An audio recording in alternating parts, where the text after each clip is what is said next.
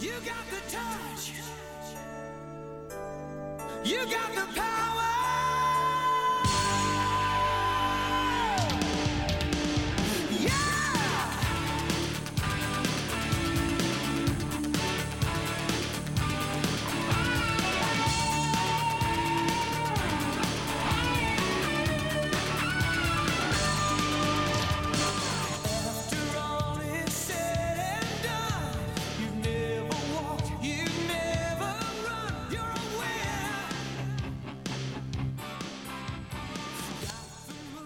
要说大家好吗？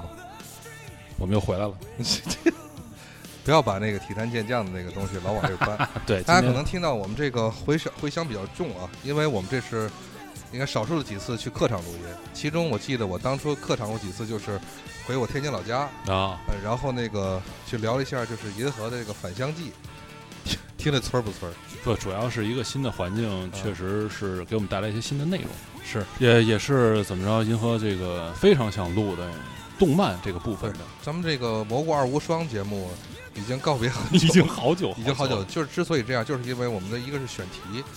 不太能够对，因为不想过多的说一些，比如说从每年的开端一月番呀、四月番、七月番呀，我们想多接触一些，比如说，呃，我们今天说的这种就是美式动画的经典。今天我们聊的就是刚才这个配乐，就是经典的变形金刚大电影的这个主题曲，但是并没有被看到过的，正规渠道并没有被看到过的。啊对对对。然后咱们对面的这两位嘉宾，先让嘉宾做一下自我介绍，你们来吧，谁先？大家好，我是大漫文化的杜子源。一般熟悉的我都熟悉我的人都蔑称我叫杜老师。哦，杜老师，好的。另外一位，好，我是那个大漫文化的那个丁亮，大家都蔑称我为闹总哦，啊，总是带引号的。是。那么今天请到了二位这个大漫文化的这个创始人，没错，然后呢和这个高级高管二位，高管。然后咱聊的就是变变形金刚这个话题。变形金刚呢，可以说一九八四年开始的这么一部动画，更多让我们就是中国的观众，特别是八零后的观众，那么所接触，呃，应该是在九十年代初，记得是九九零年、九二年那会儿。对，差不多就是时间段。对于很多八零后来讲的话，这其实就是在小学的时候。对，没错。小学时候这东西就跟疯了一样。电视台在播几集之后，就是小朋友都是那同龄人，就是大家追着去问嗯，哪有去卖变，就是有变形金刚的玩具了。玩具，嗯对，就是那时候。第一次感觉到动画电视上播的动画片儿和它的周边产品是可以同时出现的。对嗯那个时候可以说是第一次出现这样的产品。说那时候玩具都是奢侈品，哦，太奢侈了，确实是奢侈品，就感觉哎谁谁有一个盗版的变形金刚，我操，那简直呃了。，待会儿回忆的时候，我回忆一个点，就是我当时没有买到擎天柱的，就是因为你买了个盗版的 哦，并不是盗版，选择了别的，就是选择了一个跟他差不多大的汽车大师，杜老师说，你买了个铁牛，无敌铁牛是吧？无敌铁牛。你是去台湾买的对吧？呃，对，呃，这个先让二二位嘉宾咱聊一下吧。就是既然刚才杜老师说到，就是初次接触变形金刚以后就那么激动，你们还能回忆回忆第一次咱们看变形金刚的时候，是从第一集就开始看，还是是什么时候大家能接触到变形金刚？我真的记得我是从第一集开始看的，因为那个时候看动画片儿就那么一个台在播，所以你每天吃饭的时候，你就是这个动画片播完了，你顺理成章的就是看下一部动画片的第一集。嗯所以就是说，大多数人来说，肯定还是从第一集开始看的。如果他一直保持这个下了学回回家吃饭看动画片儿这这个习惯，那一定是从第一集开始看的。我记得应该是北京台的每天晚上六点，就是六点到六点半这个时间段是就是我接触的那会儿看这个变形金刚的时间点。然后呢，我父亲还用他那个录像机，就有的时候可能因为这样那样的原因，就是我没法看到，就在这个时间段内，而且那会儿没有网络，什么都没有，就是想回看根本不可能。那么只能就当然有录像机这个东西，所以哎，呃，我说，那你这真是太奢侈了，还有录像机录啊！我你像你这买变形金刚，就属于是不不因不是因为穷的原因，所以没有买到，因为而且家里还有录像机，你这个是属于在那个时代，用现在来说就是太土豪了。土豪是吧？因为像我们过去来说的话，如果我头天晚上没有看这集啊动画片儿，第二天我获取资讯渠道只能听同学讲。就是谈资嘛，对吧？对现在讲谈资，但是仍然没有拥有自己的铁牛。我那前儿获取资讯的通道就是广播电视报，哦，翻开报纸看看就是中央就是天不北京台还是天津台的几点到几点演变变形金刚第几集，那就这几个字儿。你真的是好少年队队员，还看报。就是我我更想问问，就是两位嘉宾，就是给二位的冲击在哪里？就是当时，呃，因为咱们岁数相相仿嘛，那么之前可能接触的，我想了想啊，可能有一休，可能有花仙子，那么当或者或者是机器猫那个时候，机器猫哈，就是电视哎有机器猫吗？好像没有，那还没有机器猫呢对，机器猫，机器猫应该是在后头九五九六年要晚一些，要晚晚，机器猫要晚。嗯，因为之前聊过那个，咱们聊体坛健将的时候，啊我总是说机器猫的开端是伴随着意甲集锦，意甲集锦中央电视台意甲集锦中。央一的每天的礼拜日，呃，这像这种日播型的这种动画，然后又带着现在讲啊，就有这种机甲设定的这种，然后又有变形的概念，就这个给二位的冲击，就是到底有多大？给我们其实你刚才已经把这个节点都说出来了。是吗像之前，其实我也跟很多朋友说过，其实男孩的一些天，应该说是天性吧。像我拿我自己来举例子，我现在看影片都是这样。我看影片有三个最重要的点特别吸引我，第一个机器人儿，哦第二个打，第三个怪兽。哦，所以像这个片子呢，其实抛开变形金刚来讲的话，嗯我对环太平洋非常痴迷。他把那里边的东西全占了，致敬了是吧机器人、怪兽打，对，没错，谁打谁不重要，对吧？对对，谁打输也不重要，重点是，哎呀，一出来就是喜欢。但当时在没有怪兽的情况下，嗯变形金刚这个变形的形态就很让人痴迷。是因为像我们本身做出版物这一块，我们嗯之前可能我一块做少儿出版会多一些。像小男孩到了学龄的这段时间之后，他对一些机械类的东西是非常感兴趣的，比如小汽车，对，像迪士尼出的赛车总总动员啊还有像这种机械类的东西开始慢慢吸引的。是这样以后可能像飞机、像军模，都会非常吸引小男孩的注意力。而变形金刚恰恰在这个时间段是进入了咱们八零后的视野，其实当时当然也包括很多七零后的视野，就是它自然而然的就变成一个很吸引人的这么一个过程。而且就是给我的感觉，他怎么说，就是立意也很明确，就是呃，把这个正方、反方、呃正呃正派、反派，就是立得特别清楚。然后变形的这些物品吧，可以说就是也包罗万象的在大家的生活中。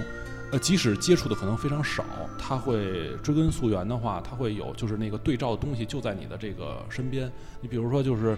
声波还可能差一点儿，但是这个录音机就是，然就是录音机，录音机声波，就是双履带人音版嘛。我们那前儿聊的就是，就是说，比如说像声波的话，它应该是随身听，啊最早就是那种卡带随身听，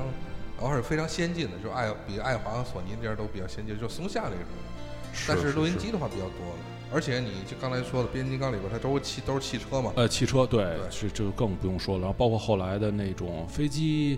我我想军事迷应该可能更，比如红蜘蛛它的原型啊，中应该是 F 幺六吧？对对，呃，所以我觉得这个咱们就是刚才聊一个同时代的一个东西，就是说我后来觉得变形金刚它有太多的一个元素，这也是很多的。嗯咱比如说就说人物总数啊，一开始咱们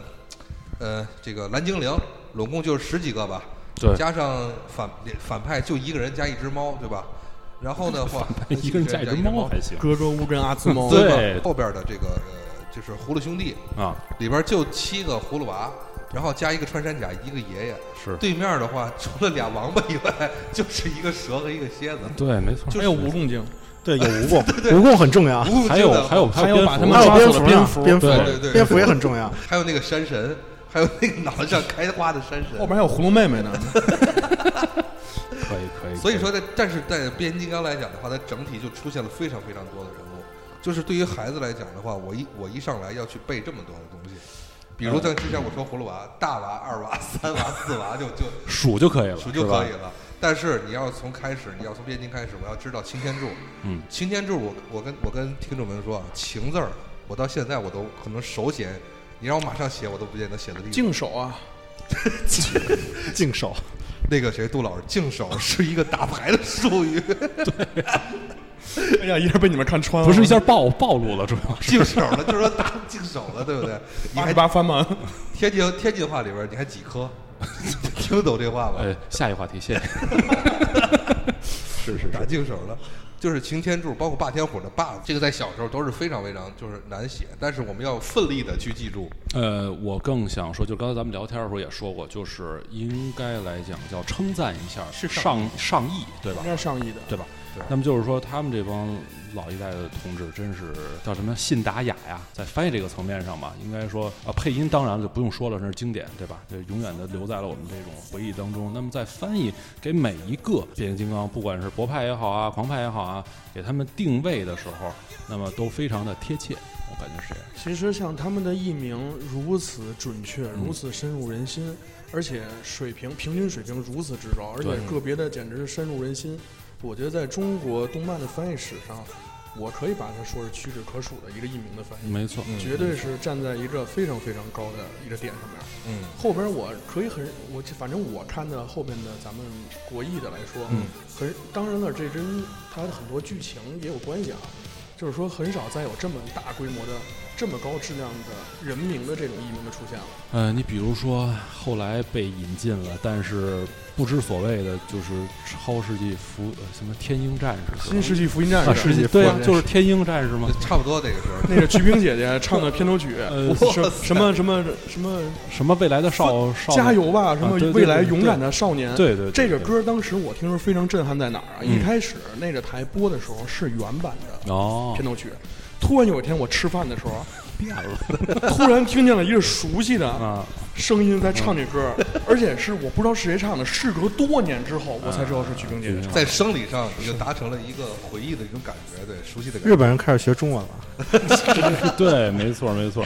刚才这个杜老师说的这个，就是特别怎么说呢，特别经典，而且是老练的这种翻译。我给大家打举个例子，咱们组合金刚飞行太保，嗯，你听那飞行太保，过去我们就知道神行太保，对吧？哎。戴宗，但是就是说他利巧妙，应该说他巧妙的利用神行太保戴宗的这个这么一个借鉴，变成飞行太保，就显得是既有中国的这种的呃传统的这种起名的特色，就是外号这种，对，就混号嘛，咱这《水浒》里讲混号。再有一个就是特别又又能体现出它的功能，因为全是飞机，而且大家再再仔细听一下，就是他这个哥几个除了就是包括这队长之内，你像银剑，你一听就是就是这种的，准确。出租车嘛，这是跟性格有关系是吗？呃，我一提这个我自个儿都觉得想笑，你知道吗？包括就是队长银剑太故意了，太故意了。作为主持人，你这样并不好。是是是，然后后面的话像弹弓。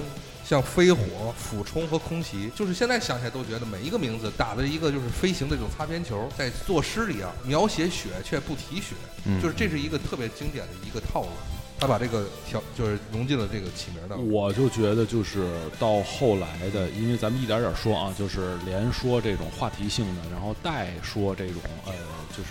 呃变形金刚里头机甲的人名啊，就是人物系的。从一开始的变形呃和普通的这个车跟这个飞机，那么到后来可能呃出现了什么，就是出现了狂派那边有昆虫系的，呃博派这边自然就会就出来这种恐龙自然系的，自然系，那是呃那是 One Piece，呃对对对对对自然系，反正就其实昆虫系是一个比较特殊的存在。嗯。昆虫系他们那个三位的来源，若从应该是震荡波研究的成千上万的机械昆虫部队里边儿挑出了三个有智商的。啊，按理说，他们应该是那些冲锋部队，应该是跟丧尸一样，他们没有自己的思路，他们就是一味的去冲杀的这种角色。但是有三个可能不知道是变异了，或者是怎么样，就跟咱小时候看的进化，进化能。说话能说点能说点人话了。霹霹雳五号啊，或者什么，就突然 突然被雷劈了，就拥有自己的智商了，就是就短短暂的智商，嗯，短暂的智商对，就是我所谓就是说，为什么他们成就是成对儿的这种出现啊，都是因为就是在这个威震天这边也无法控制这三个人的这种思想，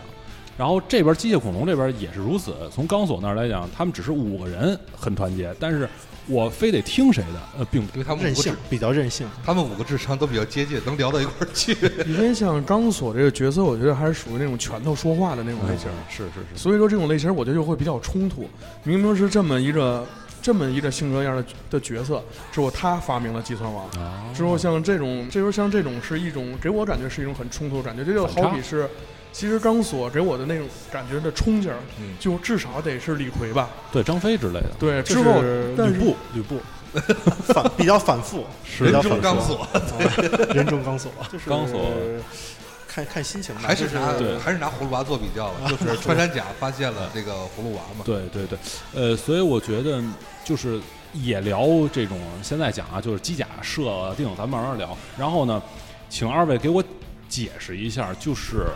我觉得，因为银河给我说了一个，就是说看看这个里头有没有一些设定上的，现在咱们讲 bug，就是不好来解释的。我在一直在想这个机甲的比例问题，钢索的正经的设定中的比例大概是什么样的？钢索如果是以 IDW 漫画来说的话，钢索的比例它是扫描了地球上的霸王龙，啊，但是它的比例它自它变完之后，它并没有完全还原霸王龙的那个身高。它下去之后，它就是因为看震荡波在地球，啊它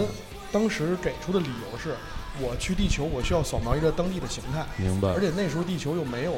文明呢，所以它就扫描了一种生物，哦，所以它扫描是霸王龙。下去之后，它变完形之后，其实也就是跟震荡波的比例是一是一样的，所以它并所以钢索并不是一个巨型的变形金刚，嗯。但是它确实比一般人要高。对，因为就是呃，我接下来会说的一些名字啊，比如说像什么大力金刚啊，比如说像天火啊，然后就是他们这种设定或者山猫号这几啊，山猫号对，然后反过来讲，霸天虎这边呢可能会有什么大火车呀、然后我要再说巨大一点，比如萨克巨人那种。永远想不透的就是像萨克巨人，呃，不是萨克巨人，大火车、大火车，毒气弹，它能呈现。三遍的这这两个。对。你最后你想在大电影里边，咱们这就这两天还复习了一下，是。最后是跑的时候，红蜘蛛带着人跑的时候是走坐着大火车走的嘛？对，这好大火车肚子里边。就，非常大，而且在最后他们霸天虎在那个内讧的时候，可是在大火车的肚子里边，大力神组合起来。了，呃，所以这个机甲的比例，我觉得太牛了。可能可能是一些，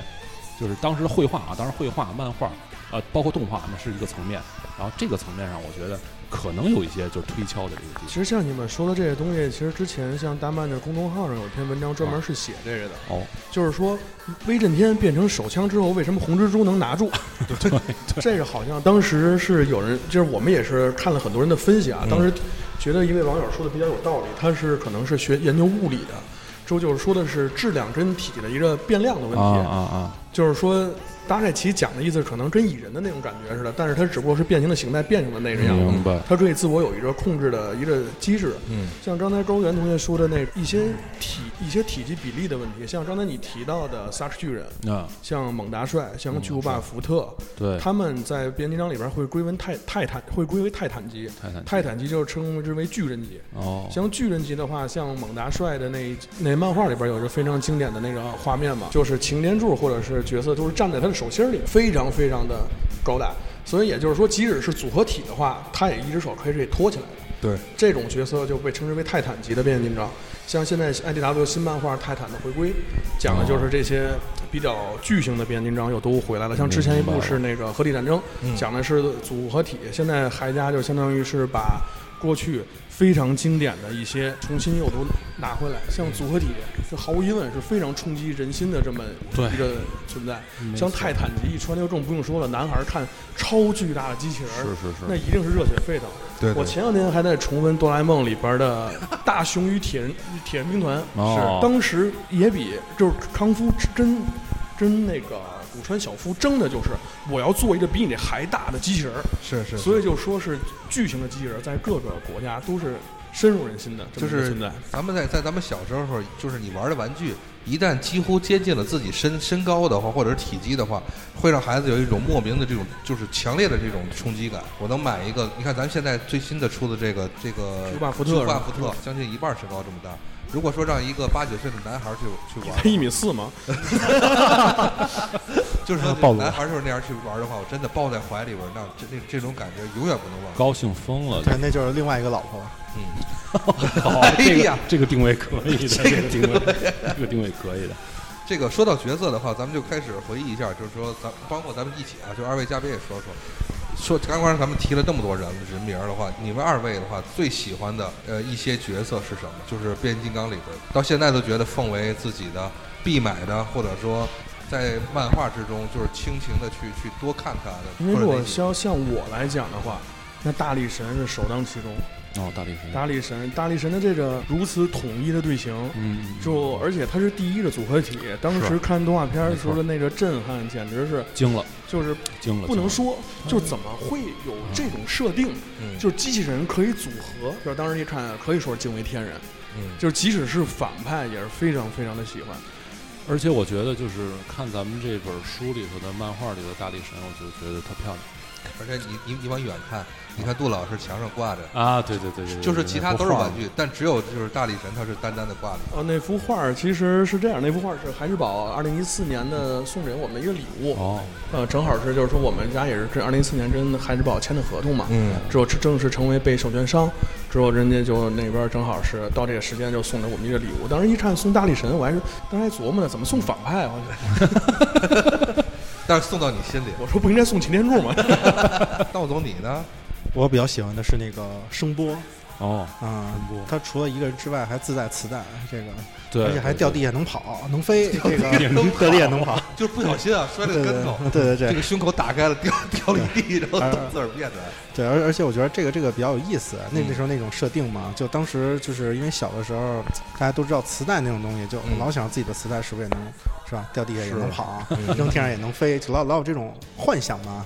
然后会觉着，哎，这个东西，哎，特特别深入人心。而且那个时候动画片来讲呢，提声波的话，它也恰恰也是唯一是是唯一的一个说话那样的。情报官就是那个有机械重音的那种感觉。对对对对对，威震天，就那个对好像还敌真是。人来了那种。对对对，是没错好像真是。而且那时候我一直以为他是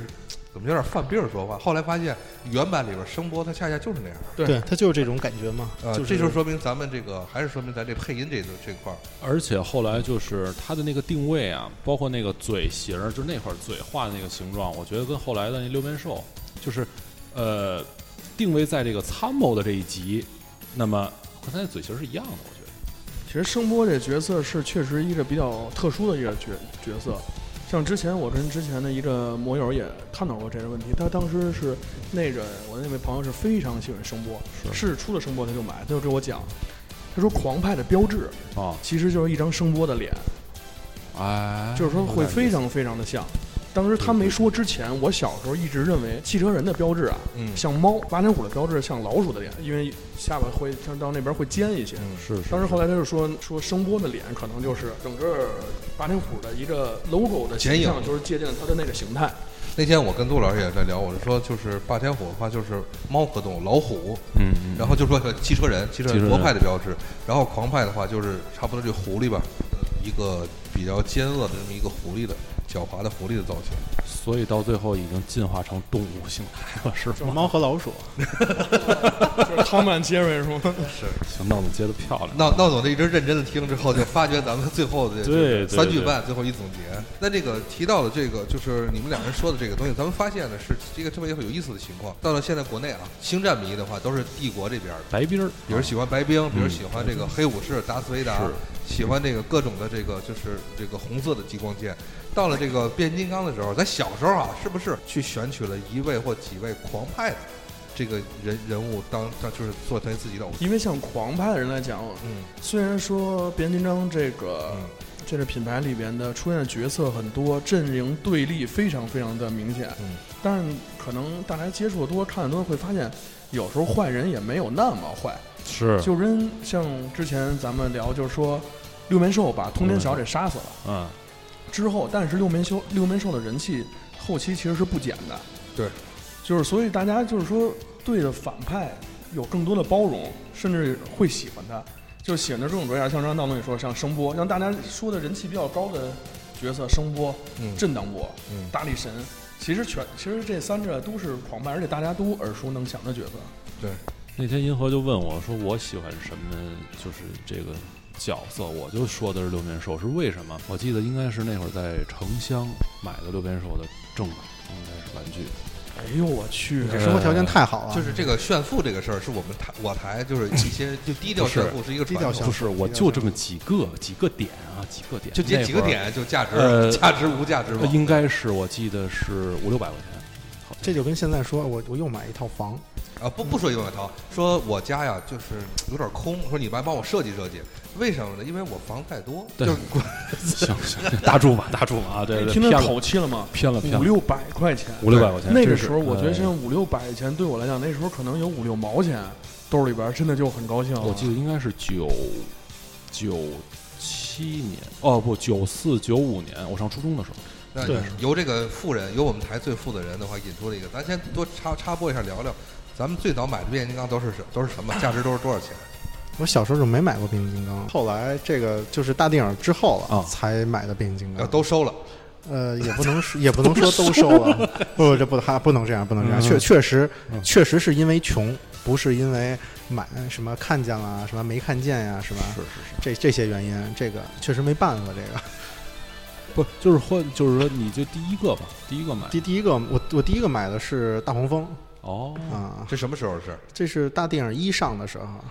大电影一上的时候，你买的大黄蜂，知道那个，我给大家插播一插曲，呃。这啊。闹总那大黄蜂我知道，呃，啊。我觉得这就是小时候没玩过变形金刚的人会犯犯的一个非常严重的错误。他买完之后没几天，我去他们家，嗯。一看哟，闹总大黄蜂，刚要摸，那我说你别动，腰已经被我掰折了。不不是是腿是腿是腿，其 实是是这样的，就是嗯就是这个，因为就是从小看变形金刚嘛，那时候就觉得变形金刚确实买不起，而且太贵了，提过要求被拒绝多次，然后呢，后来就一直有一个梦，后来呢就确实就就就在梦里被深深的埋下去了。后来大电影一呢又上了，嗯那时候呢，哎，突然发现我操，这变形金刚很好，嗯哎，就就想在哪儿买，然后呢，那时候也不知道，然后呢，也是通过别人啊什么的介绍，去一个玩具店，拉着同学他过去了，突然特别惊喜，说呃还有变形金刚玩具，太高兴了。啊那个时候你想想，那个时候变形金刚都零几年了以后嘛，然后那个变形金刚玩具才卖、才卖三百多，才卖三百多大黄蜂，一个 L 级的，我印象特深刻。然后当时觉得。L 算航海家 L 级是领袖级领袖领袖 leader，领领袖级的，领袖级的。那时候我记得就三百多，而且很便宜。然后呢，我就就买了，特别开心。然后呢，我同学我同学也也也没玩过啊，然后说让我玩玩吧。然后我们就开车去吃饭了。啊，就在这个这个行驶行行驶的路上，行驶的路上，那大黄蜂的腿就被我同学掰坏了。呃，但是这样可以理解，因为它已经是电影电影版的，就是对它很复杂了，很复杂了啊，不像其实小时候，小时候掰那感觉掰两下就掰过来了。对对，对他也觉着应该掰两下就下来了，就结果就腿就下下来了了，就就下来了，所以很伤心。其实我小时候，我记，因为我觉得这个是，我觉得就是刚才赵云说的特别好，我觉得这事儿还得再往深了再说一说啊。咱们小时候每每买一个变形金刚，你都能如数家珍的说出这些变形金刚的来历。没错就是我的意思是谁给你买的？对大概是什么时候买的？在哪儿甚至买的能说出是因为什么事儿，是考试考好了，对是过生日，还是就是说怎么怎么样，能说出这是个印象非常深刻。其实，在我印象当中，只有变形金刚是这样，我其他的玩具我都不太记得是因为什么而买。我可能印象当中，我会觉得我买过这个玩具，嗯我有过这个玩具，但我都不记得是因为什么。我的第一个变形金刚是我有一年上小学一二年级过生日，啊。我姥姥姥爷在王府井儿那儿童商店给我买的那个浪花儿，哦，浪花，因为像浪花儿这个角色吧，属于是那时候便宜的变形金刚是挂卡的，嗯，就是说它嗯。并不是说像大正黄蜂。像呃是装在比利有里边儿，有这么就是差不多小小，小吧，还得小不会超过十厘米的那种。对，那那这这你肯定没见过，这我们都理解因为你们都你都买大，你都买六面兽都五六百的，五六百的，五六百，接着说，五六百。接着说，接着说。我们都买挂卡，行行行行行，好，到时候得请吃串儿。没问题。嗯，之之后呢，就是说当时买挂卡，但是依然欣喜若狂。我嗯知道那变形金刚其实也不便宜，是而且是能想到老人去给我买一个变形金刚。我想想，应该如果是那个大小的话，得几十块钱四十块钱，四五四五十块钱，但是我觉得但是儿童商店可能卖的会再黑一点，再黑一点。可能得不不能这么说，人家要正规交税，啊 正规交税。儿童儿童商店可能得玩，可能真的可能干到要价七八十、八九十块钱。那就赶上了差不多机器恐龙的价格。对，那么一个小的，而且当时我记得是像我们胡同里边的穷孩子，浪花是标配，哦人手一个。那像我这种就没买过的呢，像我但但是你已经有车了，谢谢。我我我那是 你是开着车我有车，对 因为像我们小时候太伤心了在胡同里边玩儿，就大家会拿出玩具互相来交换嘛。嗯，像过去我小时候住的那条胡同，我们院里边有五个男孩儿，啊，就是下雨天儿出就在胡同里边玩儿，把变形金刚都拿过来，从兜里边一掏，操，五个浪花儿就 确实知道就就就当时那感觉，当时感觉就脑袋一懵，我说你们是要召唤什么吗？还差俩，就对对对，五个小浪花招出一个 L 级的浪花，合体合体。终于就可以许愿了。呃，这个银河这个这方面呢，我我有一定发言权啊，因为他不是你要你要你要回帮我回忆一下，不是他对这个震荡波有一定的这个执念，好吧？我执念震荡波真是因为从后边开始，就是说喜欢高达开始，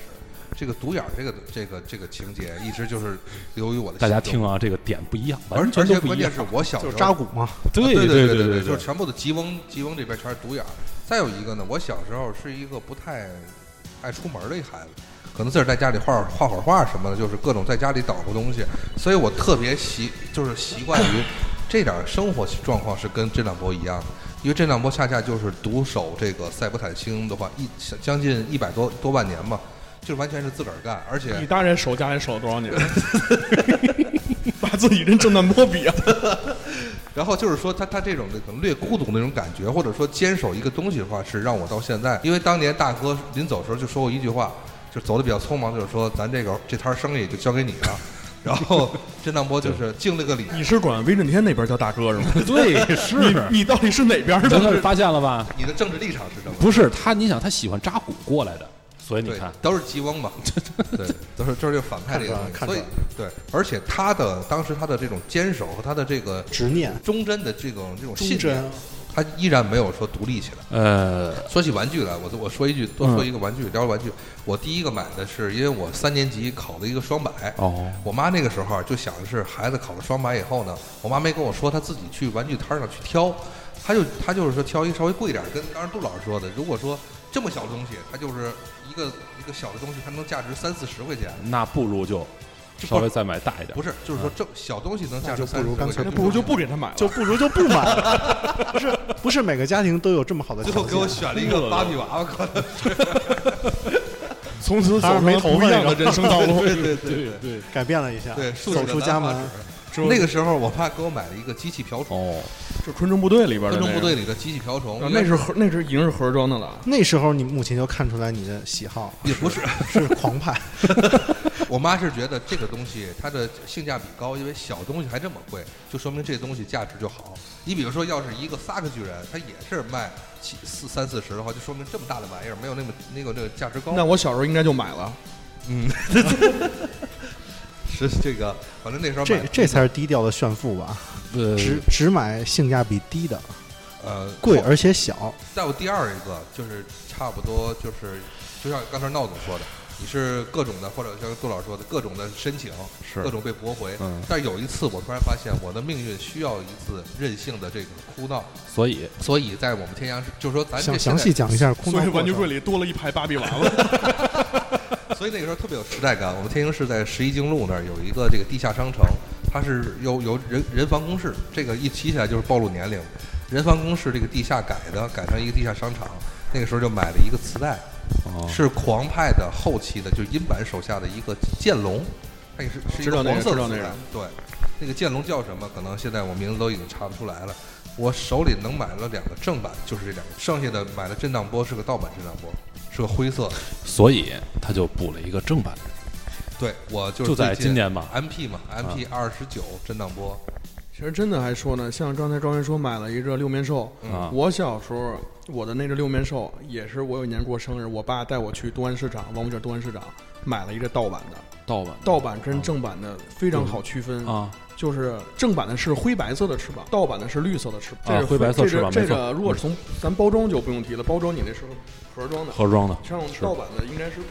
我那好像就就套了一个塑料袋塑，料袋吧，就套一塑料袋，连挂卡都不是。所以关键是说了这么半天啊，就是并没有留下来，都给人了，送人了。我这个最后非常可惜，但是那那太任性了，太任性了就是送人了，来的容易，去的也容易。啊！来，这个这么着啊，现在呢，人物包括呃玩具，我们都说了一些，这样让两位嘉宾给我们串一下。我来说几个时间点或者说名词，然后咱们来串一下这个大概的故事线是因为什么，也借着就说一下，因为是这样，就是呃不不用乐，这没关系，就是我因为我是通过广告，刚才你说从微博上我看见这书，呃，从这部书上来我讲，就是它因为我都看的名字，我都看的名字，所以它是偏人物吗？它是以偏人物来串起这个故事吗？嗯，其实来讲的话，它里边儿因为美漫呢，美漫的话是画师有很多，是它一个 IP 底下可能会依着时间段或者一条路线，会有不同的画师、不同的的编剧来进行这个故事。像这里边，像咱家的漫画书里边，像《群雄传》，嗯，可以说它就是以人物来传，它特比较像是《水浒传》的那种感觉。就是说以人为篇章来展开，但其实《群雄传》每个人物大概也其实也就二十多页的人二十多页的内容。像有一些呢，可能就是事件级的，就是哦因为它什么样的什么样的都会有。其实像狂风煞呢，其实我更把它偏向于一个事件级的事情。哦，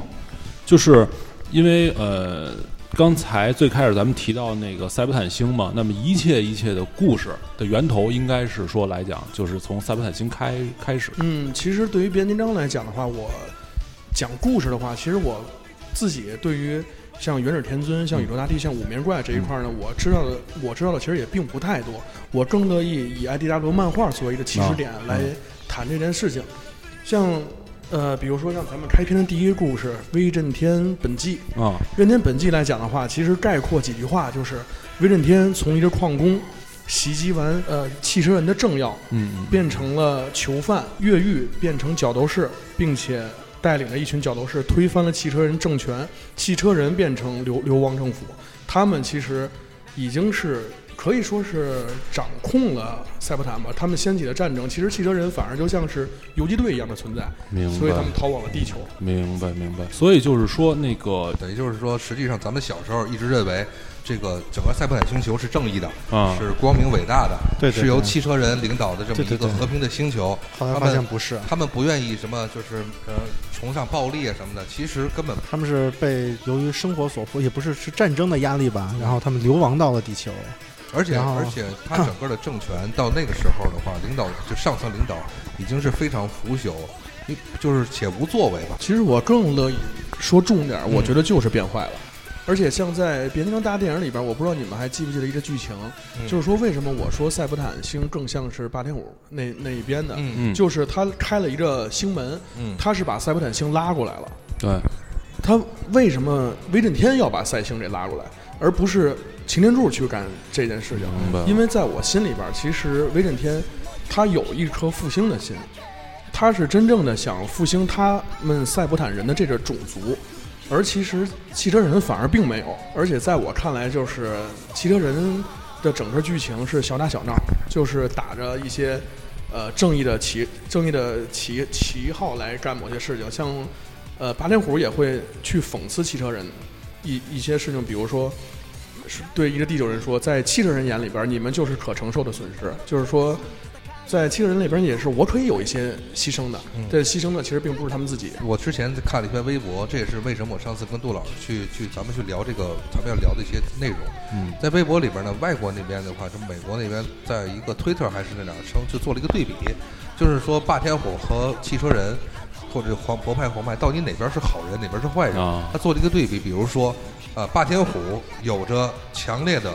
就是那个种族意愿，但是汽车人是属于那种流亡性的这种流亡性的这个团体是是，霸天虎有着长期坚定、目标明确的这个政治纲领，汽车人没有，政汽车人就是每天过日子。其实汽车人就特像一慕容复，就一直在说我要复国，是吧？怎么复不知道，但是我一直要复。对，然后呢，就是表面有很多光环，就是说，哎，我要复国，然后嗯我怎么怎么样，有什么什么样的志向。嗯但是呢，他并没有很多实际的行动，而且呢，他又表面看起来比较正大光明，可能实际会有一些是吧，比较不堪的一些还有一个手段啊。就是像霸天虎的执行力特别强，而且每一集都在坚韧不拔的去做着很多很多的，就是是就是方向性同样的事儿。就是说，我们有了政治纲领以后，但是霸天虎同样没有说空话，每一集都在都在不懈的去做这些事情。但是汽车人干干什么呢？永远看到的是采花，陪地球小孩玩儿，带孩子，然后或者说就就是去保保护地球人，呃，不是，就都是被动的。你看他主动保护就没有没有，或者说他所谓援建了地球人什么项目吗，也没有，都是被迫的。然后自个儿就是做瞎做一些发明，然后这就就是导致了一系列破坏性的东西，比如说千斤顶什么，他们就是干这件事情。而且他们说一个特别细节，说霸天虎都爱笑，哦，说特别阳光，面对面对未，面对生活特别乐观阳光，说都爱笑。你比如说生那个红蜘蛛爱笑，威震天爱笑，机器昆虫爱笑，就连轰隆隆和那个照相机三面照相机也都爱笑，就是其他都爱笑，说霸天虎那个说七正镇那边甚至没有脸，不戴口罩吗对？很严肃，很严肃。所以就是为什么刚才我想说，就是过多的来说这个书也好，就是漫画这个层面上也好，就是是不是我们当然了，人物都是人，都都是这些人物都没有跑，那么呃，把动画跟漫画现在是不是看来要进行一种是更深层次的那种，就是呃追溯，就是动画我们把它推广到大家的面前，那么要通过漫画，我们再一次去定义这两方的这些人物。嗯，其实我觉得，不管从商业角度来说，或者是从大家的喜好来说，这个是肯定的。就是您刚那个观点肯定是正确的，因为像动画片儿来讲的话，其实咱们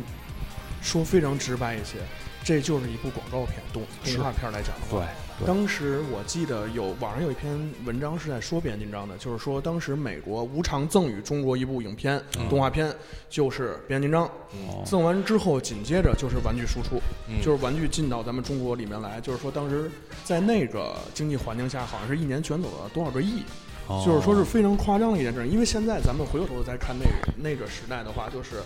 那个时候变形金刚定价，其实跟现在的变形金刚定价有些差不太多。对，因为你现在买一个 D 级或者买一个 V 级变形金刚，可能也就是一二百块钱、两三百块钱，但那个时候随便一个变形金刚也卖到了这个价格。是对，还有四五百的。对，像当年的萨克巨人、人巨无马福特那就不用说了，那谁要有一个那就是神物啊。对那都是，咱都不说那些了，就是最早的。我说几个价格啊，我记得，因为我特别喜欢这个，呃，就两两个角色，一个是钢索，钢索当时在天津的价格卖到八十四，那个时候震荡波卖到多少钱？因为震荡波是可以搁电池，它可以给亮的，因为它有个按钮是可以发光的，它要卖到八十六。然后擎天柱是一100四十八，是一百四十八吗？天津市卖，我就说不说北京了，就说天津市卖一百四十八。那个时候八八年吧，八八年八九年这个玩具进入到天津，然后那个时候商场都进不起这些这个货，都是从南方或者香港那边或者说日本那边流过来的。那个时候八八年八九年，我爸爸的一个月的工资六十到八十元，这已经是高收入了。但是一个擎天柱卖多少钱？一百四十八。呃，我就刚才一开始咱们节目开始的时候，我说就是还没有拥有过那个 G 一，就最开始那老版包装那擎天柱，是因为什么？是因为当时我跟我父亲，呃，去等于是我们那边，我我住在那个石景山，石景山古城公园的边上，那会儿最老那种摆摆摊儿的那会儿叫，啊，呃，好像我记得是差了，不是十块就是二十块钱，就没办法买那个。那么就是一百多块钱的差十块钱，但是一咬牙买了那五六百的六元兽是吗？那个是什么时候？他八九八八九年到九六年、九五年，那这是因为没零钱呀。找不开是对，反正不不知道是对，反正给我的印象中嘛，最后是买了什么？买了两个。你你这注入太合理了，你这你听我说怎么回事？买这两个，全这可以拍是电影了。全是这个汽车大师组合里头的，一个就是他的主体飞天虎的组合啊，飞天虎汽车大师汽车大师跟一个就是那赛车黄黄颜色赛车诈骗。诈骗是吧？对对对，对，等于就是买了这两个。飞天虎当时我对飞天虎这个角色印象非常非常的深，因为飞天虎在其实在我看来啊，飞天虎好像他是当时说霸天虎，霸天虎车队是很少的。对，没错当。时飞天虎一出来的时候，他简直就是，就是说我也就是当时好像的剧情说的是霸天虎威震天非常明确的向震荡波下出要求，我要路面部队。对嗯之后飞天虎这么着就出来了，就非常直接下达命令这。一集的之前啊，曾经有过一次尝试，这是一集的内容是什么呢？威震天呢想在城市中制造一个大一次大的这个，他是把呃城市里的老百姓的一些车辆强行改造成无脑的机器人儿。那个时候我记得特别清楚，就是就是给孩子看的嘛，把车头切掉，在车头里边装一个什么东西，再把那个车头焊回去，这是红蜘蛛亲自干的啊，因为他抢他他作为机器人来抢那些蓝翔的是吗？电气焊 真的就是就是那种蓝翔式电气焊化，然后就是砍掉车头，装一个东西，把车头再重新焊回去，这个这个车就能变形了。但是这个车只会干什么？走路、射击。再再咱们是多说一句，咱们今天肯定聊的不太涉及这个迈克尔贝的电影，但是在电影第二集里边，那些霸天虎就是那样的，从天上掉到沙漠里边，就是变形成人儿，然后他也不会干什么，他就是举着手去开枪。就是那样的那种霸天虎，后来就会出现了这种，就是你说的汽车部队，那个就这两集给我印象特别深刻，而且有联系的，前后联系的。对，他是就像这回到你刚才的那一点，嗯就像说为什么说威震天是一个很他很像领袖，他是一个具有领袖气质跟领袖能力的一位领袖。当当然了，我觉得咱现在可能褒奖八天火褒奖的太多了，就是感觉四个人坐在这儿，呃一面倒的其实我一都是那直喜欢都是敌台的人。但是因为穷，只能 哎，相比之下，咱再再想起来一句，是不是那个时候霸天虎便宜啊？霸天虎确实便宜，擎天柱很贵的。咱现在比起来的话，但是啊，我到现在我记不起来威震天多少钱一个，因为在我的印象中，我从来没有看到卖卖威震天，只是能卖？吗？威震天好像是一个方盒子，我记得。威震天是一个盒子，肯定是盒儿，威震是天、红蜘蛛，这都是盒儿。那个时候我能记得起来是什么，就是卖震荡波，卖那个照相机，照相机是三，就是那几架飞机应该有，呃飞机我没看见红蜘蛛，我看过闹翻天和那个惊天雷。就是两个在一个盒里的那个，对吧？呃，差不多。然后呢，还有一个就是，呃，就是丹麦的这个大力神和这个六个一盒大力神，对，套装对，套装买不起，没人买得起，大家都只是一个一个一个一个去拼。去凑，嗯，丹麦的他们每一个的都有一张那个就是说明书，这说明书里的一部分告诉你它属于大力神在哪儿。这当时都是也是挂卡嘛，那时候就是。所以看来真是这个玩具的给给嗯给提到了威震天的话，咱们就就是呃说一说这个威震天和擎天柱的一个比较，就是说刚才杜老师说的，到底威震天和擎天柱这两个人谁更具有领袖魅力？其实我觉得这个其实是不用探讨的一个话题，就是擎天柱是一好大哥，嗯。你在他手底下，就像咱们，就像当时我看很多新闻报道，当零八年大电影一擎擎天柱刚一出来的时候，会号称会全整个电影院人会起来鼓掌喊大哥，像这种感觉，他真的是一好大哥。但是你要说他真带领了这帮汽车人干了什么事儿，其实真的并没，他并没干什么。他给人感觉就是我保护地球，但是以在地球人的带领下保卫地球但。是以赛博坦星的，但是以赛博坦星作为他这个身份，作为他曾经的一个政权的归属来说的话，特别像是反清复明。但是呢，我蜷缩到一个地方之后，我就不动了。像特别像是这正种成功吗？这 再再聊就成《鹿鼎记》了。说闹闹总啊，他就是可能可能很多听众都觉得听到听前面这一说，这闹总好像没什么说话。嗯，但是每一句字字都请是期待。这闹总一直在这边做的这些这些插播，对。反清复明的事儿。因为从咱们咱们从这个动画片来讲回忆来讲，我个人只记得什么，在他的动画片前三集里边，把呃威震天为了抢马上抢夺资源，袭击了一个钻井平台。那个时候，擎天柱干了一个什么事儿？就是很少见的，他是双手托起了钻井平台的这个钢梁钢梁，这个是大哥做的一个情况。后边还有一个什么事事情，就是非常非常少见了，就是说你什么时候看过擎天柱在主导的去干过一个什么事儿？因为之后为了推出系列的玩具的这个向向向外发展，呃，我他推出了很多的故事，比如说呃飞过山或者是变速箱，做了一些比较鲁莽的事情，而导致了一些霸天虎的什么借势借借势打力。然后比如说千斤顶是无意间挖开了呃恐龙的骸骨，所以说千斤顶做了五个机器恐龙，是结果机器恐龙闯祸又出现什么情况？包括像呃这个探长去自己做这个就是就是侦查，又出现一个什么情况？包括幻影这些人，但是你你现在大家所有人都回想回想，什么时候这一集啊说的是擎天柱去做什么？不，擎天柱都是背锅的。对最后最后他得去挽回这些。擎天柱闭门家中坐，祸从天上来。就是底下小弟惹完事儿之后，对，陈浩南带着一 带一帮兄弟走吧，这哗这整个这一条街的人就跟着过去了。变形，对，对，就这种，就是大。如果说就是我我们经常调侃这个沙僧一样，沙僧就是只会几句话，中庸，就是说那个大 大师兄，然后二师兄师傅被抓走了，二师兄被抓走了，对，擎天柱只会几句话，就是汽车人变形，然后变形出发，对出发对然后对，然后干呃打完仗之后就回家了嘛，对吧？话都不说了，就是远望着威威震天说那个我们还会回来的，啊然后就飞走了，然后大哥一句话都不说。所以为什么就是我一直在强调，就也挺咱们听众啊，听这期节目，咱们大家来呃确认一个点，就是动画啊固然是经典，没有问题，那是咱们儿时的记忆，是吧？但是如果真呃真真正正的想去更多的去了解这个故事，这个故事的每个人物，他的设定是怎么样的，那我觉得。呃，不妨这个漫画也是一个接入点，因为什么？马上我就想说一个这问题，就是，呃，他是跟漫威来合作的，这点之前我不知道。嗯，对，就是像应该是变形金刚的元祖漫画，就是说那时候的漫画画的还比较，说实话，现在看来会比较糙一些，就是机械线条也不像现在这么漂亮。那个时候是漫威先来做的，是。漫威之后之后才是 DW，就是 IDW。所以就是也可以反推，就解释出来，呃，动画片里头有几集的那种设设定啊，嗯有点背离了，呃，可能变形金刚就是一贯的这种绘画的风格，包括故事的风格，就是到后来，应该在第二季里头吧，就是有这个穿越呀、对吧？穿越一个门进去就变成就回到古代是亚瑟王国吧，好像是啊，其实可能这个我真没细研究过，但是我觉得可能就是说漫原祖漫画这边可能跟动画，呃，可能关系不是特别大。就是其实像我不知道你们看见没见过原祖的变形金刚漫画是什么样子。我只在微博上面见过一系列的这个就封皮儿，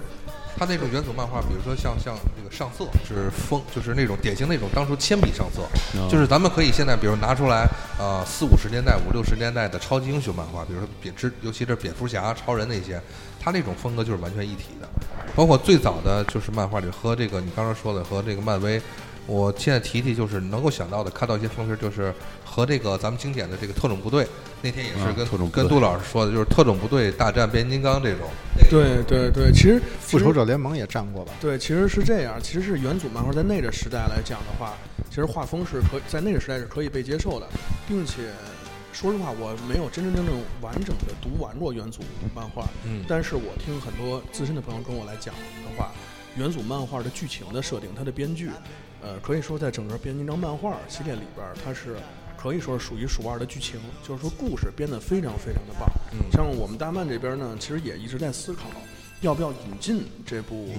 元祖漫画。但是呢，就是说难点也比较多。首先来说的话，就是那个时候的漫画，它英文的对话框字非常多，哦非常非常挤。也就是说，我把它汉汉化成中文之后，我这对话框放不放得下，字号合不合适？其实像这些，我们也都在自己尝试，就是说自己在聊这种事儿。其实我们也希望把一些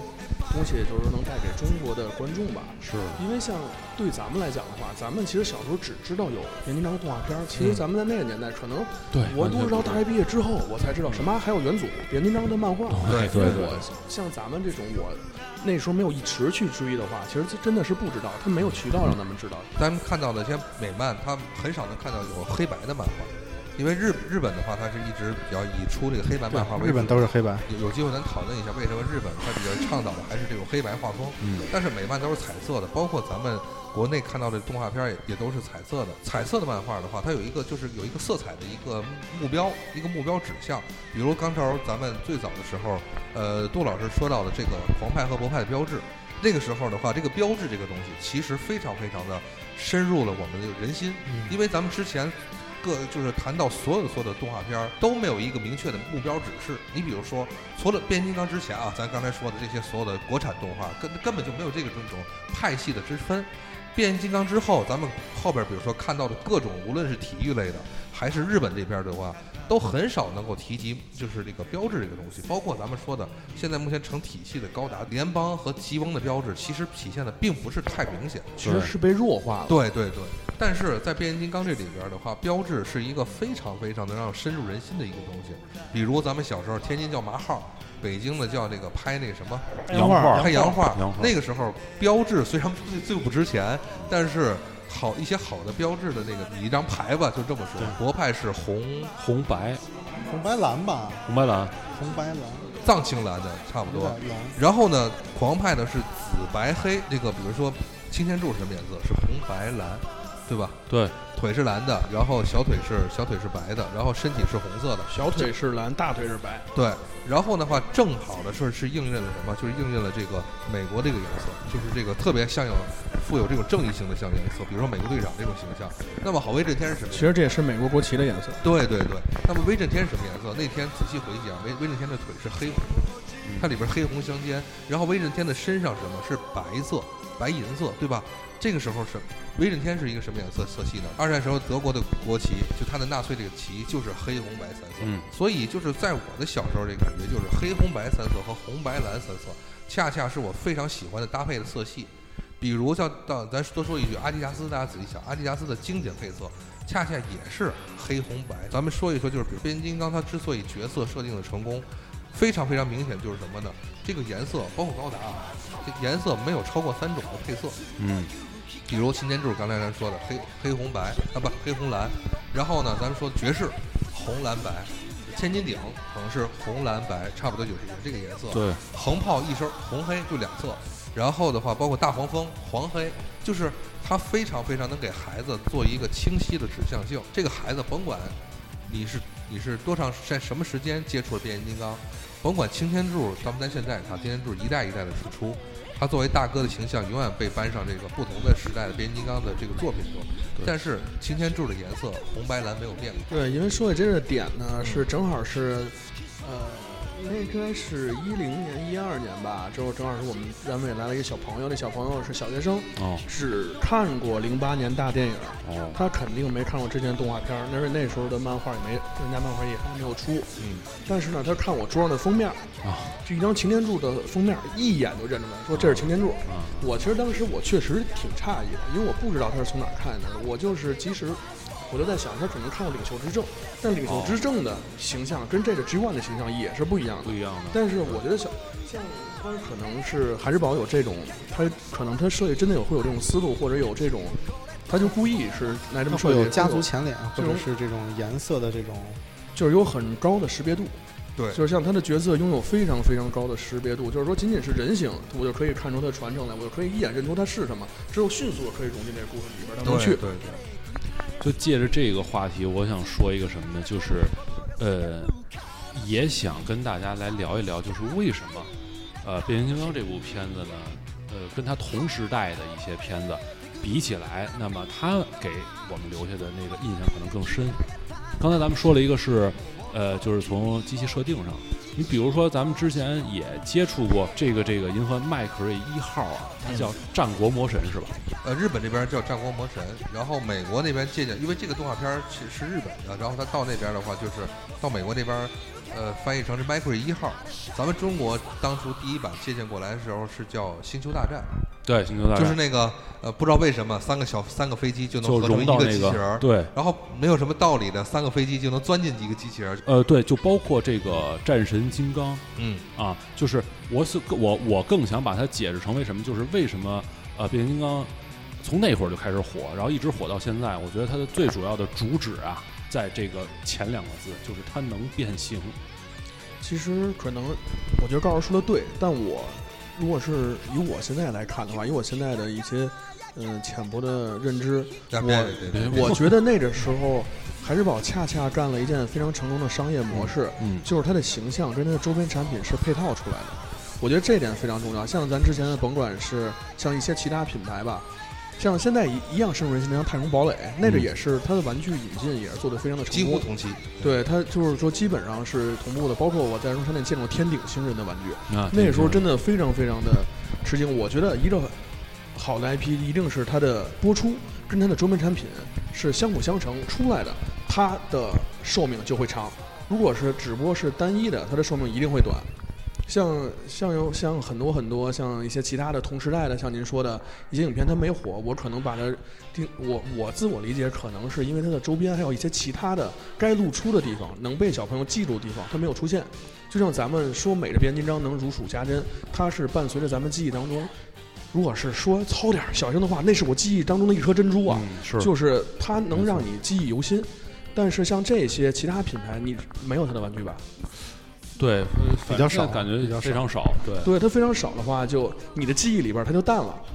而且是它现在也没有什么复出计划。但是像变形金刚零八年它又重新复出，就是说它大电影没有出来，所以我觉得这就是一个商业节奏的问题。而孩之宝当年我不知道是有意还是无意，他就达成了这这件事儿，所以就是从主观跟客观，主观的是它东西确实好，客观的是它的商业模式配套的进来了，所以它现在依旧被咱们。就是说是刻骨铭心的那种感觉吧。对，因为可以跟这个，因为银河在，咱们就说这个这个高达这一部分，其实感觉上来讲，嗯，高达是应该七九年的的的影片，应该一开始对七九年零零零七九，对对，然后呃，其实还比变形金刚早，按按就追溯起来看的话，但是这个这个玩具这方面没有跟上。小的时候没有看过，在电视里也没有看过也没有看到过动画片儿，对，那这也是很重要。对，而且即使从我记得应该是从九六年，是往后往后才看到高。对有了这个，我的接触是从压缩盘开始，应该是是而且非正规渠道。对对对对对，而且像而且像我们这边跟日本的一些版权方的接触啊，嗯我会觉得日方跟美方有着非常对于品牌的输出的这个理念有着非常大的不同。因为像我们跟日方像也有一些接触，像我们年底要出的那个变形金刚的视觉，就是我们跟日本大洋社来签的。当时我们去聊的时候，你就能感觉到他们对输出的一个特别大的区别。美国，他们非常主动的想输出，我想把我的东西卖到中国，说白点就是卖到中国，就输送到中国。而日本，他们做出的东西，我可以，我真的可以，就是说咱们几个兄弟关起门来说，他们当时做这部片子，做这个玩具，我就在日本本国卖，我没想这东西他不考虑海外市场，他不考虑海外市场，就是说我卖我日本本国就 OK 了，所以他的输出其实并不主动，他也并不积极。当时我们跟他们说我们想拿《变形金刚视觉》这本书的时候，那本出版社当时都一愣，啊说说你们我们设这么多书，你 你你你你就为什么选就择这个？就是选了变形金刚，而且这个变形金刚就是说那个你们中国现在这书能卖得动吗？就是他不太了他们觉得解中国市场你。以前小时候没有看过这个动画片，那个时候他可能在他印象中中国没有电视的。哇，这确实是有这种。我们只有一辆自行车，所以就是我呃，就是因为也提到了，就是日本方面的这一方面的这个漫画也好，动画也好，我想两位来能不能评价一下，就是之后来接档这个呃，就是 G 一这边的故事之后的这个头领战士跟隐者战士，就是我能接触到的是这两部。嗯，像说实话，隐者战士我可能看的不多，头领战士我看的比较多。嗯，这头领战士其实就是，呃，应该是擎天柱已经是战死之后，把位置传给了补天士。补天士对，但是在地球方面是让的小诸葛他们那个对。依旧是对上霸天虎，但那个时候的角色就变成了这边是泰坦级的巨无霸福特对。对这边的萨克巨人。萨克巨人对，那时候而且而且主呃主战场已经离开地球了，完全就是一个漂流型的，就是两边都离开。他好像在宇宙里头，对来回来去的就在宇宙里头，因为要体现出巨无霸福特和三个巨人这两个玩具的这个特性，战舰级，就战舰级既然是战舰级，就必须要地球就没法打了。我说一下剧情，还是说，我比较到现在怀念的是什么情况？是因为我们每个孩子都能够在这么大的如此一个故事线和这个大的这个群系的人群中，去找到那个你自个儿喜欢的一个一个角色，嗯来从中依靠，就找到自个儿所有依靠的一个一个像像镜子一样的人。你比如说，我们如果想你想当大哥，或者当想当这种正义的使者，你可以喜欢擎天柱。如果你要是喜欢一个能够独霸，就是领袖群雄的一个一个一个霸者的话，你可以喜欢威震天。如果说你是那种就是天生喜欢调侃或者是喜欢嬉闹的这样一个男孩，你可以喜欢红蜘蛛。你如果你你要是喜就是一个那种小正太那样的，你可以选择大黄蜂。以此类推，我们可以喜欢不同的人，我们可以喜喜欢就是震荡波，也可以喜欢像银，就是大刚才我说的提到银剑，或者七十大师，或者说六面兽，或者后面的很多很多人。但是这个是在咱们在之后，你很难很难去在一个群像的一个片子中找到一个自己的共同点。比如说咱们现在，而且再提到周边的话，我多说一句，在北京这边的话是播放过《圣斗士》和《七龙珠》的，但什么时候我们才能接触到《七龙珠》和《圣斗士》的玩具？其实非常晚，而且也非常小众。圣斗士，我记着那时候刚看漫画的时候，确实有玩具，他人物很少，他人物很少。圣斗士是这样，嗯，圣斗士当时是有玩具的，圣斗士是那个万代拼装。我给你讲讲那个玩具，我拼出来有多失望。那个玩具当时我真的买的盗版的，也是也是盗版，不是九块钱一盒，就是十块钱一盒，就缠着我爸给我给我给我买一个。当时那个峰会，别提多好看了，嗯哭着闹着买一星矢。嗯，啊，买完星矢之后，我回家就做嘛，当时也不知道有什么水口钳呀这种东西，就是拿大剪子，咔咔剪完之后，啪拼出一个人来，我我就我就跟我爸说，爸，这人怎么没有脸？啊，他那脸相当于他分他没有分色，他的肉色就是一个一滩肉色，之后就拼成圣眼睛，需要就比图。之后那个拼成圣衣之后，就拼上之后，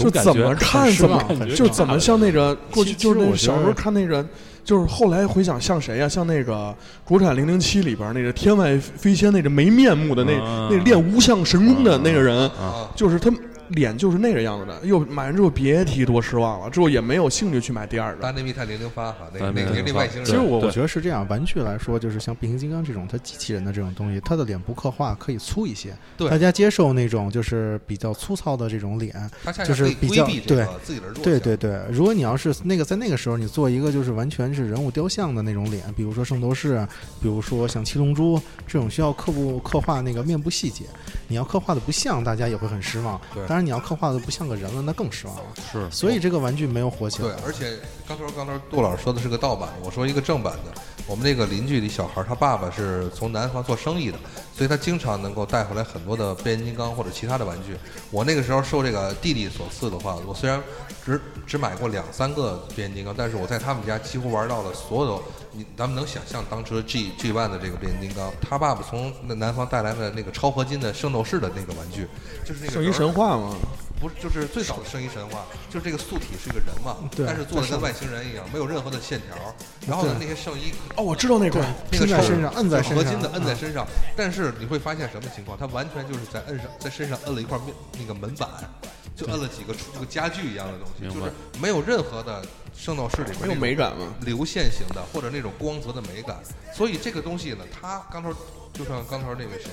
那个闹总说的它和你的这个呃实实际在动画片里边或者漫画里看到的感官相距太大。对于孩子来讲，我操，我完全不能接受，这是两样东西，这不是一个一一个一一个一个周边。对对对，对，但完美变形金刚是完美的做到了一个契合。当然了，刚才就像闹总说的，他肯定规避了自个儿的弱项，对对对，而弘扬了自己的什么？就是你说的变形金刚的核心魅力，一个是变形，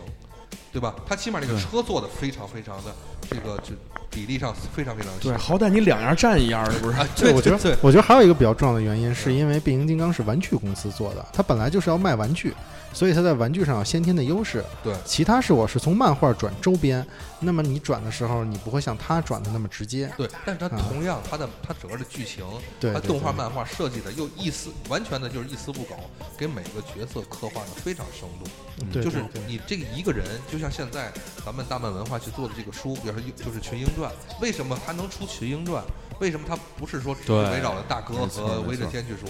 我哪个角色拿出来，他可以细化到每浪个角咱把浪。花拿出来，能不能写一本书？没有问题，没问题。对吧？就是那五小强、六小强都可以，就是那比如说那个就是每天傻傻呵呵的那个宇宙飞碟儿，啊宇宙飞碟儿当年也是出过一套完整的一个故事线的。宇宙飞碟儿怎么在宇宙中就是漂流出现了问题？好像有一次战斗中他受伤了，掉到了一个什么星球还是一个岛上，被当住当当地的土著民救了还是怎么样的？是那样一个。我更记得那个他的故事是，就是没有他，整个汽车人就都毁了嘛。就是有一部动呃有一集动画里头，就是给他带到太阳上去了，不是一开始说骗骗他们，给他们呃说你要就是呃霸天虎是带着。呃，模仿就是汽车人的这个，然后做坏事儿嘛，就说其实汽车人做大，结果就把汽车人让整个给发配到宇宙上去嘛。对，就是、嗯就是这飞碟儿是因为误打误撞才救了他们。对对对，所以说这个东西的话，是我非常看重剧情这一块儿。所以说，为什么到现在可能我都觉得变呃变形金刚的玩具我可买可不买，但是变形金刚的书我要看，它的剧情我要关心，就是因为我真的是非常关心他这些所有的配角或者这些所有的小人物他们的一些走向和他们的一些剧情的丰富。嗯，对，因为对于熟悉这品牌来讲的话，玩具跟动画是一方面。其实像玩具跟动画不能体现，不能完整的体现出很多背后的故事性来，因为它的甭管是篇幅有限啊，或者是导演的的点呀、就是抓住的点啊都不太一样。而且本身漫画就有独立的这种编编剧，跟动画是不同的编剧，嗯，所以它的故事有可能是天马行空，有可能跟动画可能也是还是冲突的。嗯，这都是有，这都是很有可很有可能的这么一种的出现。我打一个比方啊，咱们这个就是这个书里边儿，变威震天的他的这个本纪里边儿，里边特别经典的，就是说把威震天完全的就是就是就是找他来龙去脉刻画的非常好，而且这里边儿威震天他当时是一个年轻人，对吧？对，呃，特别有意思，就是说咱们可能以为就变形金刚从来不会生下来就是或者造出来就是这样，生下来是个老头儿啊，太失误了。对，对，这就我们就要提到后边可能还会提到为什么会有女汽车人的啊，设定女女。汽车人，对，讲了他的心路历程，对就是他如何成为后来的那个威震天。对，而且它里边有一些梗都是非常非常有意思的。其实一说到梗的话，我们那天聊了一个梗，就是说这里边不得不说一下，你们还记得百变雄狮吗？啊，百变雄狮里边有个反派叫萨尔摩，知道，那是反派萨尔摩在，呃，威震天成为决斗士，在一场比赛当中，威震天直接就把他秒杀了，戳死戳死完之后呢，就是说为什么会戳死？就是说为什么会戳死萨尔摩？这里边就是当时孩之宝收购了百变雄狮，哦，相当于是如果在我看来，就相当于是孩之宝收购了一只竞品。之后呢，我在漫画里边把这里边一个重要的角色戳死。明白明白，去画句号啊，对对对，就是告诉你不要在这条线儿，你不要有有什么这条线儿你就接着变形金刚看吧，就是说那个变形金刚把萨尔摩给干了，就是威震天把把萨萨尔摩给劈掉了。对，其实所以在漫画里边会有很多这种互动的梗，而且会有很多时事的梗，因为大家都知道，像在美国的 IDW 的变形金刚的漫画，它是按期出，就好比是一好比是期刊，嗯所以它很多内容可以跟得上一些时事。啊，所以就但是像动画的话，它一定甭管是动画还是大电影，一定有它的拍摄的一个时效性。比如说我拍的这段时间是一个实事儿，但我可能在放来的时候，这时效性已经过了，跟我当下的这个点是不能结合到一起的。但是漫画，因为它出版节奏一期可能就二十多页，出版节奏会非常快，所以它会捕捉到很多很多一些时事。所以这就是也是漫画按期出有一个独特魅力的的点吧，应该可以说是。所以我觉得就是，当然现在看来啊，咱们回过头来看，然后因为有这个呃万代跟这个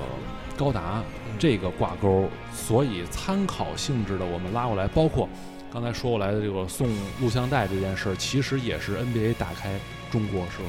就是大卫斯特恩干的这件事儿。对那么。再去回过头来看这个变形金刚这个动画，当时在国内放映，现在看来是呃，就是跟他的这个玩具这套这个这个这个销售是挂钩的。但是其实那会儿我们更多更多的呃，咱们记呃就是记忆中是对那个影片的美好的回忆。那么通过这么多年再过来，如果呃想更多的去追根溯源，去了解每个人的人物形象，我学我我觉得应该是要通过漫画来去补完咱们这个。其实说句，其实其实非常感谢高老师能这么说啊。对但但是可能在我眼里边，我觉得像变形金刚，就是说大家都在心里边。我觉得只要喜欢的话，就是说无论你看没看过，其实喜欢心里边喜欢，这真的是喜欢。如果真的是想了解更多的故事，呃，漫画确实一个非常好的推荐。但我们可能不会像说，就是说不看漫画你就不了解变形金刚剧情，啊像这种话我们是绝对也不会去说的。因为像我相信变形金刚的每一部作品，它都可以单独来成立的，就是说它都是 O 都 OK 的。你看过电影也好，只看过动画片也好，或者你只掰过玩具，我觉得它的魅力就在你可能只玩过这个玩具，但是呢，你依旧很喜欢它，我觉得这就够了。而且我去，我作为一个设想，就是我们让更多的孩子、年轻人，他之前没有了解变形金刚，走入这个世界是哪一点好呢？咱们小时候都有一个这个习惯，即使我买了个浪花，即使我买了一个磁带，即使我买了一个只是变形金刚，我希望把它变成人之后呢，像过家家一样，因为可能都觉得男呃女孩才会过家家，其实男孩也是。我会把它想一个剧情，比如没错，我设想就像哦，所以就是因为这个，所以有了女变形金刚，啊 需要过家家，还有小还有小变形金刚，就是说，就是咱们看都看过《玩具总动员》这个电影，你看那里边的男主角，他用这个乌迪和这个巴斯光年，他也会自己设想他要编一个故事，他要编一个故事。对，变形金刚它这个动画片或者它的漫画，很好的辅助了玩卖玩具，是为什么？就是当我们每个男孩子去买了一一两个变形金刚之后，哎，他也会在家里去设想一个故事，但这个时候，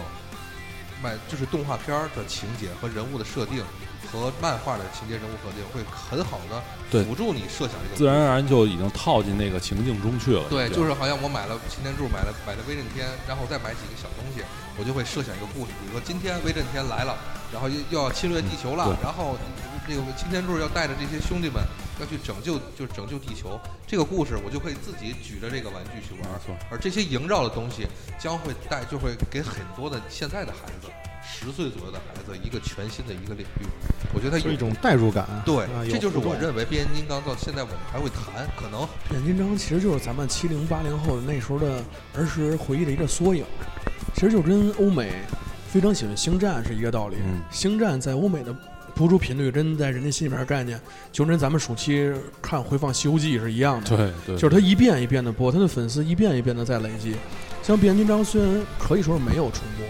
但它现在新的都是领袖之政啊什么的，能看出它商业模式是，我有接了一批小学生进来，接了一批年龄段更低的人进来。但是我会发现，像甭管是咱们的玩具群啊，或者是玩具店呀、嗯，呃，像领袖之政的玩具，咱们成年人二三十岁。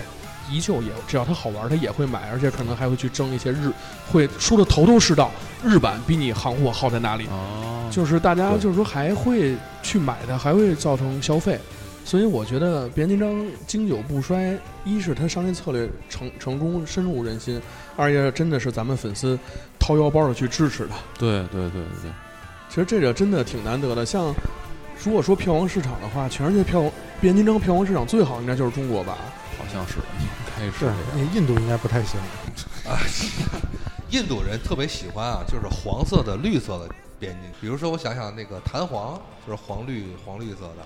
再加上黄绿，刚才你说的那个就是七大师那诈骗，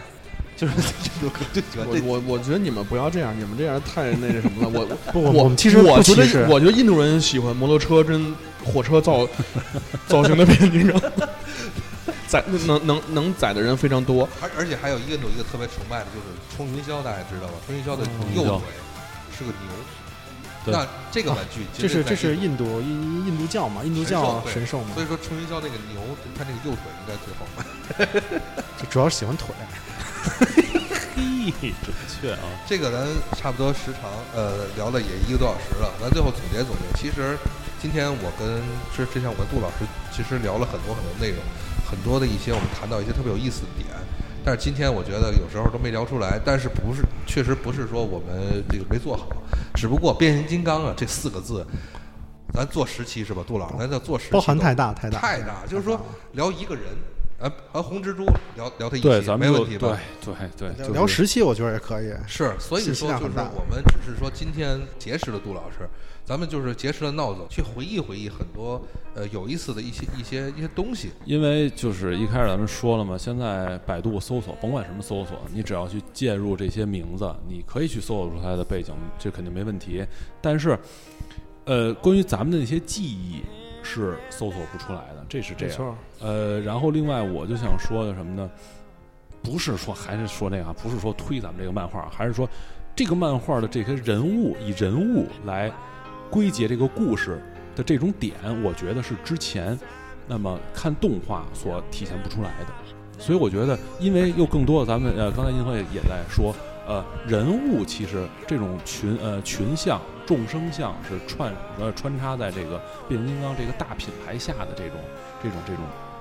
情况。那么我想，通过这个漫画，我们也可以看每个人在这个大故事下又是有自己的什么表现。对，是这样。之前做的一些东西，可能在动画里边可能是为了推剧情或者为了推玩具而就是仓仓促的出现了一个人物。但是当这个人物已经既定存在的时候，我们作为漫画是否要重新给它建立一个非常生动、完整的一个故事线和一个背景？这是目前来讲，我觉得漫画的魅力。而且说一个大的，再往高了上说一下，现在我们希望很多的年轻人重新回到了纸媒的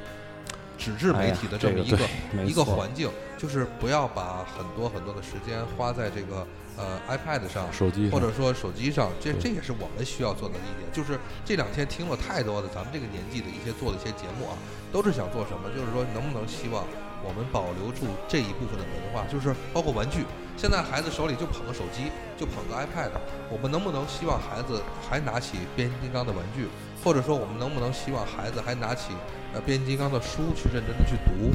和玩具交织在一起，形成了一个文化的一个呃就传递下去，这也是非常非常好的一个感觉。这也是可能我觉得啊，是我喜欢大漫他做这个事业的一个主旨。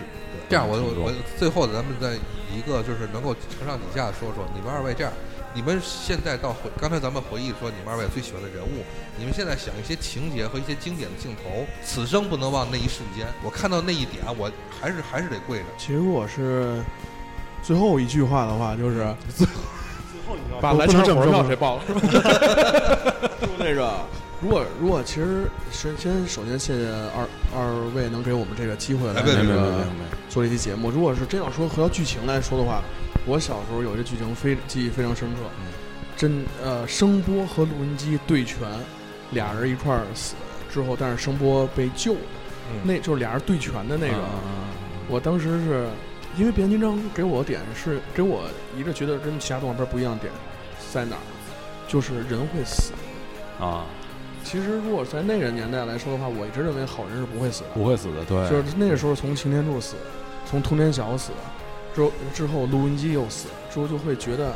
啊，真的虽然说是机装枪 biu biu biu 这么着嗯比划是。打的，大家都会认为不会有人死，但是它里边真的会有人死。是是是，所以那个时候，呃录音机的死可以说是给我印象比较深，而且当时嗯。好像剧情设定是因为拳打在胸口，对磁带也全了磁带也全都死了，哦，所以当时真的是那个时候印象是挺深的，对这个剧情，对这个镜头。闹总，我觉着印象最深的就是那个每次继承人出发，然后呢就感觉车不再动，然后地和天空在往后嗖嗖嗖，那个印象特别深。那时候就是就感觉人咔趴在地上就变成车，车一会儿开着开着就变成人，这个对自己的冲击特别大啊。因为那个时候受受传统教育嘛，然后想象力比较匮乏，从来没想过车有一天能变得变成人形，可以跟跟人去去交流啊。所以这个我觉得是小时候冲击比较大的一点。到现在，我觉得只要这个车它能变成人，就就依然是跪着。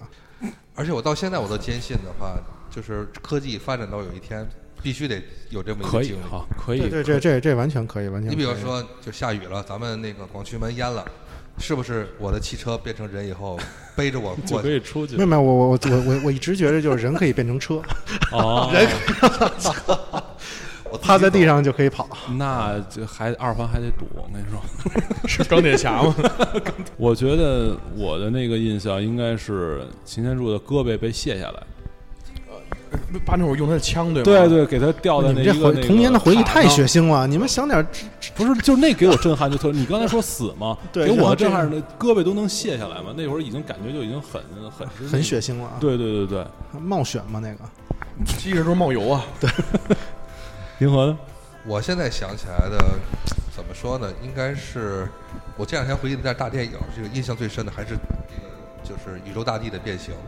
哦，就是当然了，这可能稍微有点厚，因为毕竟到了九几年的时候，咱们才可能第一次通过买 VCD 才能看到变形金刚大电影。这个这个八八年就出的这片子，还是八六年，我记得是，因为今年好像纪念的是30呃年，今年是大电影的三十年，三十年，因为八六年的。啊，那同时也是就是说宇宙大帝今年的这个就是纪念三十年。那么我多我多说一句，我可能我会收一个宇宙大帝三十年的一个重制版，能能变成那星球吗？那边有哦。一，个